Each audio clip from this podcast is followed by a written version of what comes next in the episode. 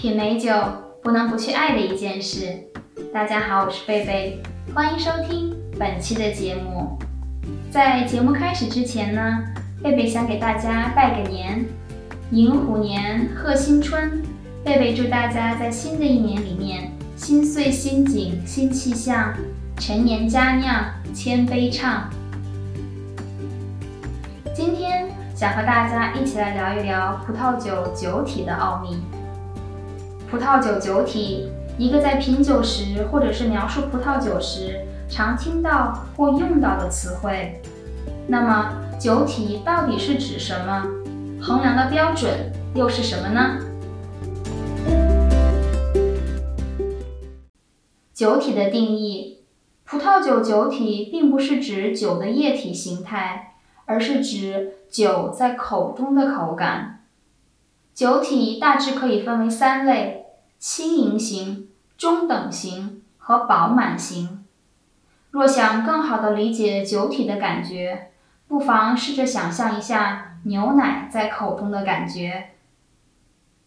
脱脂牛奶相当于轻盈型葡萄酒，有着清淡的口感，无厚重感，同时粘性较低。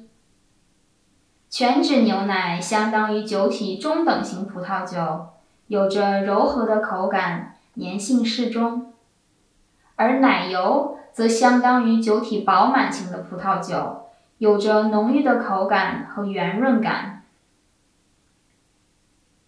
影响酒体的因素有很多，如单宁含量是否在酒樽中熟成，但最主要的一个因素为葡萄酒的酒精度。通过酒标中标注的酒精度，就能够大概估略出葡萄酒在口中会有着怎样的口感。当葡萄酒中的酒精度越高，酒体就会越厚重，粘稠性更高，酒类也会更加的明显。酒类是指在摇晃酒杯时挂在酒杯边缘的痕迹。酒类产生的原理呢，是与热物理学中的马拉高尼现象。在葡萄酒中，酒精相比于水具有较低的表面张力和较高的挥发性。在摇杯后，葡萄酒对酒杯进行湿润。当在酒杯壁上的葡萄酒中的酒精因挥发而浓度变低时，留下了具有较高表面张力的液体，也就意味着有了更多的水而更少的酒精。表面张力相较之前有所增大。与酒杯中的酒形成了一定的浓度梯度，酒精浓度较低的区域比酒精浓度较高的区域对周围流体的拉力更大，结果是液体被拉起，直至其自身重量超过于作用力。由于水的重力作用与表面张力之间的失衡，水滴会掉下，继而产生酒类。当葡萄酒的酒精相对较高时，酒类就会越多，并且越明显，相对酒体也会更加的饱满。因此，通过看酒类的密集度，就可以大概判断出葡萄酒的酒体和酒精度。例如，由西拉、赤霞珠或是仙粉黛所酿制的葡萄酒的酒类，会比黑皮诺或是博若莱的酒类更密集，更具有粘稠性。下面让我们一起来了解三种不同的葡萄酒酒体。第一种酒体，轻盈型。若葡萄酒的酒精度小于或等于十二点五，就可以定义为轻盈型酒体，并以白葡萄酒和起泡酒居多，例如夏布利、威士莲白葡萄酒和香槟等。轻盈型酒体的特点为清新爽口，酸度较高。并且透明感十足。第二种类型，中等型酒体。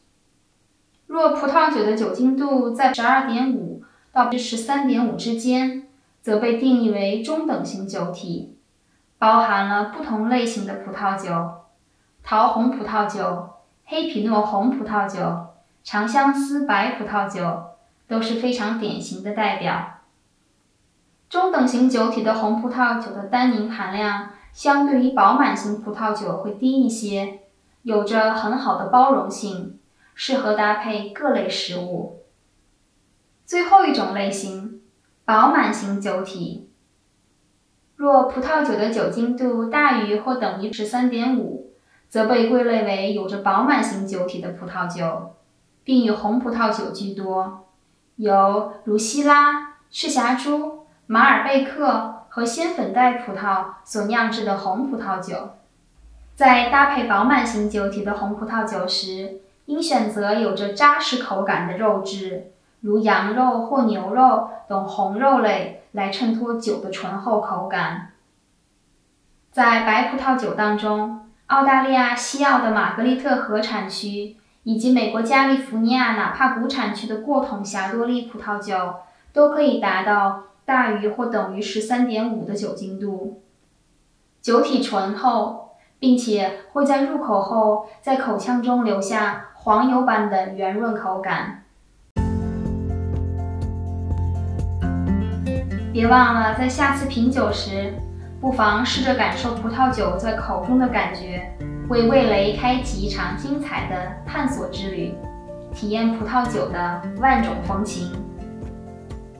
感谢你收听本期的节目，别忘了为美好生活而干杯。我们下期节目再会。